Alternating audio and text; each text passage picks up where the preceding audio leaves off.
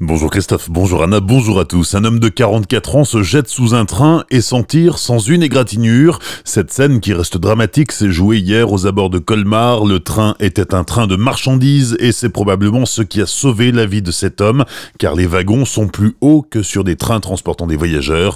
Le trafic ferroviaire a été perturbé pendant une demi-heure sur l'axe Strasbourg-Mulhouse avant de reprendre progressivement vers 8h45. Un obus déposé hier matin dans la benne à ferraille de la déchetterie de Chervillers. À la découverte de l'engin, la déchetterie a été évacuée et fermée le temps de l'intervention d'une équipe de déminage. L'obus qui mesurait près d'un mètre de long ne représentait aucun danger. La déchetterie a pu rouvrir à 14 heures.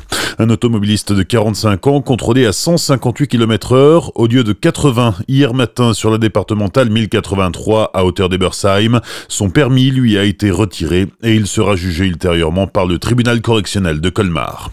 Les travaux de régénération de l'A35 à hauteur de Célestat ont débuté en 2013 et s'achèveront comme prévu en 2021. Il s'agit notamment de minéraliser le terre-plein central et de restaurer la chaussée. À partir du 20 mai, le chantier entre dans une nouvelle phase.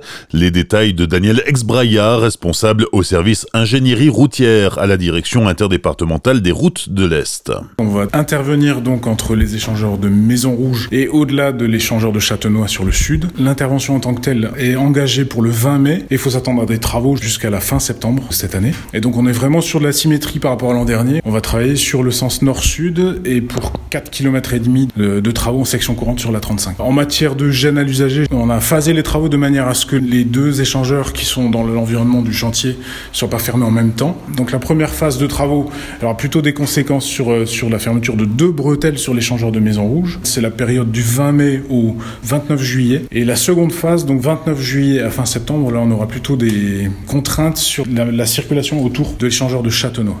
Des propos recueillis par Alicia Gasparini. Le montant total des travaux s'élève à 50 millions d'euros. La direction interdépartementale des routes de l'Est recommande la plus grande prudence aux abords du chantier.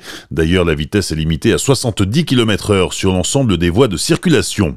Journée école morte aujourd'hui à Weckolsheim. La seule classe primaire monolingue est menacée de fermeture. Une situation que dénoncent les parents d'élèves, d'autant que le village de 650 habitants est en pleine expansion avec 30 maisons en construction. Ils ont prévu de faire le pied de grue toute la journée devant l'école avec le soutien de la mairie du village qui restera fermée. Pas de place pour Pernelle Richardot dans la campagne européenne. L'adjointe au maire de Strasbourg en charge de la circulation et de l'éclairage public devait figurer en huitième position sur la liste Parti Socialiste Place Publique. Finalement, elle est reléguée au douzième rang et devient non éligible. Pernelle Richardot dénonce un oubli des territoires, la région Grand Est n'étant plus représentée sur cette liste. La mairie de Münster annule la fête du printemps qui devait avoir lieu demain. Les prévisions météo très froides et humides ont eu raison de ce rendez-vous annuel synonyme de retour des beaux jours. En revanche, l'opération rempotage prévue de 14h à 16h est maintenue. Les sports du week-end, 35e journée de Ligue 1 de football avec Strasbourg-Marseille ce soir. La rencontre débute à 20h45 au stade de la Méno. Une rencontre interdite aux supporters marseillais qui n'ont pas le droit d'approcher du stade pour des raisons de sécurité. Il y a du basket ce week-end avec la 31e journée de Jeep Elite. Dimanche, la SIG se déplace dans le Rhône pour affronter la Svel Lyon-Villeurbanne. Le match débute à 18h30. Enfin, en prodigue de handball, 26e journée, direction la Normandie pour les violets du SAHB. Ils ont rendez-vous à Vernon ce soir à 20h30. Bonne matinée et belle journée sur Azure FM. Voici la météo.